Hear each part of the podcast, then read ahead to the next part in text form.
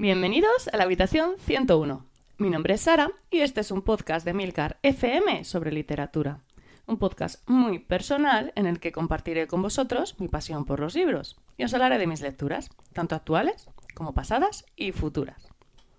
Bueno, hola de nuevo, ya estamos disfrutando del calor, del buen tiempo. Este fin de semana, bueno, y el pasado eh, tenemos el retiro lleno de libros por la Feria del Libro de Madrid, uno de mis momentos preferidos del año, aunque es verdad que aún no he podido pasarme, a ver si este sábado lo consigo, tengo muchas ganas y sé que algunos de vosotros vais a estar por allí a ver si hay suerte y coincidimos. Bueno, hoy os traigo un libro que, que bueno, me ha descolocado por completo. Es uno de esos libros que cuando acabas de leerlo te quedas como no sé, como desorientado, ¿no? Te quedas durante días eh, como sin saber muy bien eh, qué, empezar a leer, ¿no? Porque no has terminado de procesar lo que, lo que has leído, entonces estás un poco como perdido, ¿no? Esa es mi, mi impresión con este libro, pasa a veces. Y es lo que me ha pasado con Piranesi, de Susan Clark.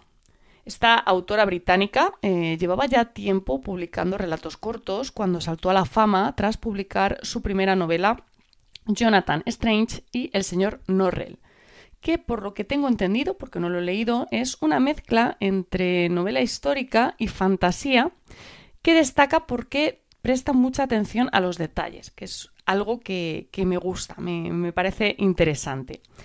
En su momento eh, ganó un premio Hugo y el Premio Mundial de Fantasía, que suelen ser premios bastante mm, razonados, ¿no? Y bueno, tiene pinta de estar bastante bien, aunque claro, son 800 páginas que me dan algo de respeto, sobre todo ahora en verano, porque no sé si a vosotros os pasa también, pero a mí en verano me cuesta como más eh, ponerme de seguido con los libros. Yo no sé si es por el calor, porque bueno, en verano se presta más a tener planes, salimos más, y entonces como que esta tarde típica de mantita y, lluvia por la ventana leyendo un montón de horas, como que en verano no, no me surge. Entonces me gusta en verano, prefiero lecturas más ágiles, cositas más cortas, ¿no? Que pueda ir dejando, cogiendo, que me pueda bajar un ratito a la piscina, cosas así, ¿no? Es un poco eh, la lectura de verano, ¿no? La lectura más, más ligera. Así que bueno, de momento este le tengo aparcado. Yo tenía muchas ganas de empezar a leer a Susan Clark eh, y bueno, cuando vi Piranesi, que es una novela que no llega ni a las 300 páginas, 200 y pico, ahora mismo no, te sé, no sé decir exactamente, pues dije, esta es la oportunidad de, descubrir a esta autora. Así que bueno, dije, venga, vamos a, leerlo. Pero claro, yo leí el, las, en la sinopsis, no vi algo así como que era una novela de fantasía onírica y eso me dio como, cosita, ¿no? Dije, uy, esto que esto va a ser algo raro, va a ser una, la típica ida de olla que no va a tener sentido. Pero bueno, es verdad que ahora, después de haberlo leído, entiendo que clasificar esta novela es bastante complicado. Y que realmente lo de fantasía onírica podría encajar. A ver, no es lo que yo utilizaría para definirla, pero bueno, eh, es una sugerencia. Eh, tampoco os podría decir yo ahora mismo ¿qué, alternativa daría? No se me ocurre nada. Es, una novela muy difícil de, describir, sobre todo sin hacer spoiler de, la misma. Entonces, bueno, creo que fantasía onírica puede estar bien, aunque es verdad que es un término que yo creo que a mí al menos me, da un poco de yuyu, ¿no? Es un poco, uy, esto, que, esto va a ser algo raro. Y bueno, eh, ¿por qué... Mm, ¿Por qué todo esto, no? ¿De qué va esta novela? Que supongo que es lo que os viene ahora mismo a la cabeza. Bueno, pues a ver, os voy a decepcionar muchísimo porque es que no os lo puedo contar, porque si os lo cuento os hago spoiler, ¿vale? Entonces, eh, lo que voy a hacer es contaros cómo empieza, cómo son los, las primeras páginas, las, el primer capítulo, no llega. Y sobre todo, cuál fue mi experiencia leyendo este libro, que yo creo que es la clave, ¿no? Eh, este va a ser un programita corto, ¿vale? Pero, pero yo creo que os va a gustar. Bueno, la novena empieza con empieza de una manera un poco abrumadora, ¿no? El protagonista es un hombre de treinta y pico años que está en una casa, mm, pero no es una casa cualquiera, es eh, una especie de casa laberíntica muy grande, repleta de estatuas, de pasillos, de salas, y que está constantemente amenazada por el océano que la rodea y las mareas que inundan de cuando en cuando la casa. En mi cabeza esto era un poco el palacio de Dioceclano, eh, pero bueno, puede ser también porque hace poquito que estuve en Split y lo tengo como, como en mente, ¿no? Y me, recuerda, me, lo imaginaba tal que así. Piranesi es, em, bueno, que es como nos dice el protagonista que se llama, ¿vale? Dice que se llama Piranesi, bueno, y él está completamente solo o, bueno, no. A ver, Está solo, pero no. ¿Por qué? Porque de vez en cuando recibe la visita del otro, que es un erudito que está llevando a cabo una investigación científica para alcanzar el gran conocimiento secreto. Sí, tal cual. Lo de llamarle Piranesi, pues viene por eh, Giovanni Battista eh, Piranesi, que, fue un arquitecto italiano conocido por haber realizado miles de grabados que representaban edificios reales y también edificios imaginarios. Hay unos que son especialmente famosos, que representan unos edificios así como con muchas escaleras que no, que no llevan a ninguna parte, como si fuera una especie de, laberinto, pero vertical, ¿no? Más que el típico laberinto que conocemos todos. Y bueno, que entiendo que es lo que inspira a la autora para nombrar al, protagonista y también para imaginar la casa. Seguro que al describiros la imagen os ha venido enseguida a la cabeza porque es un, un grabado bastante famoso. Bueno, a ver, yo cuando. Os voy a confesar, ¿vale? Yo cuando empecé a leer eh, no me enteraba de nada. O sea, estaba como...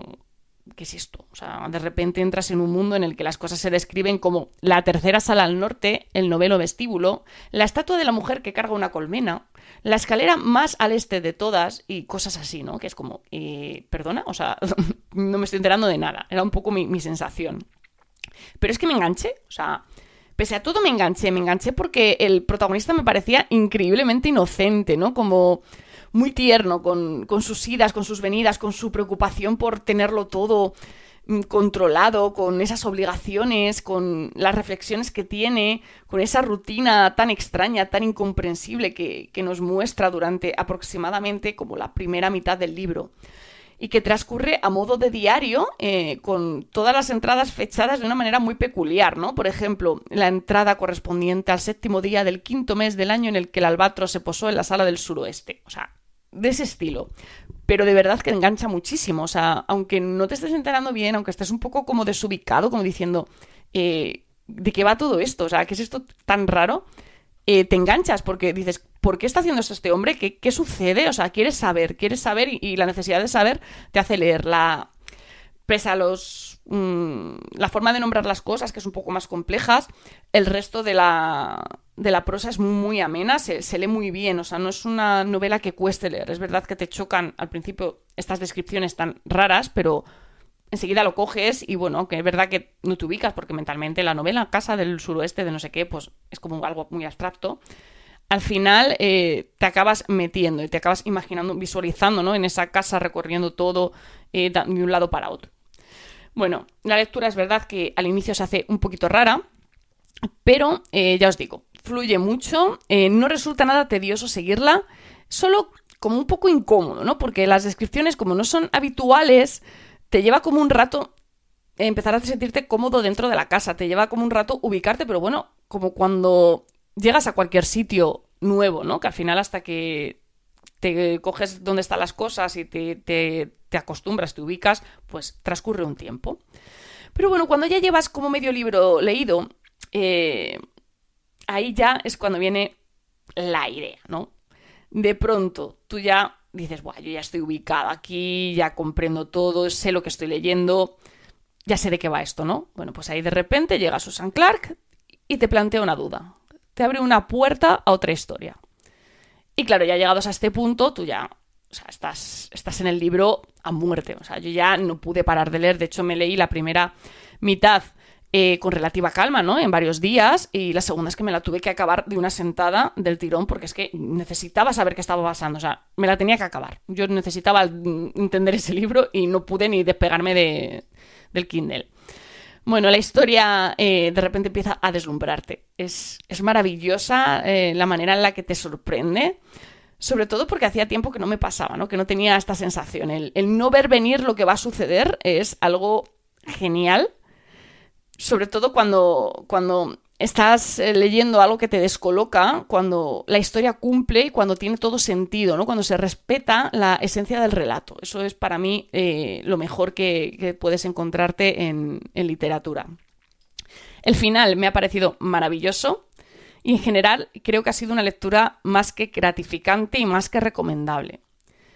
Eh, bueno, sobra decir que me ha gustado muchísimo esta historia y que por supuesto pues voy a leer Jonathan Strange y El señor Norrell probablemente ya para septiembre-octubre cuando haga más fresquito, tenga menos planes y tenga más tiempo para, para ponerme con un libro de 800 páginas que si mantiene un poco el criterio de la autora, seguramente será súper ameno de leer, pero bueno, no, lo sé porque no, no, lo he leído todavía. Esta autora me ha parecido toda una revelación. Eh, también os digo, ¿vale? Piranesi no es una novela para todos los gustos. Probablemente lo que a mí me ha apasionado haga que otros se tiren de los pelos. Es una de esas historias que no pretenden ser neutrales. Vamos, que te puede encantar o la puedes odiar, pero no te va a dejar indiferente. Que ya es un punto, ¿no? Así que bueno, si os decidís a leerla, contadme qué os ha parecido y lo hablamos, que a mí me encantaría saberlo. Tenéis todos los medios de contactos y toda la información y enlaces de este capítulo en emilcar.fm barra habitación 101. Y si os apetece hablar un rato sobre libros, ya sabéis que estamos en nuestro canal de Telegram t.me barra habitación 101. Leed mucho y recordad, nos encontraremos en el lugar donde no hay oscuridad.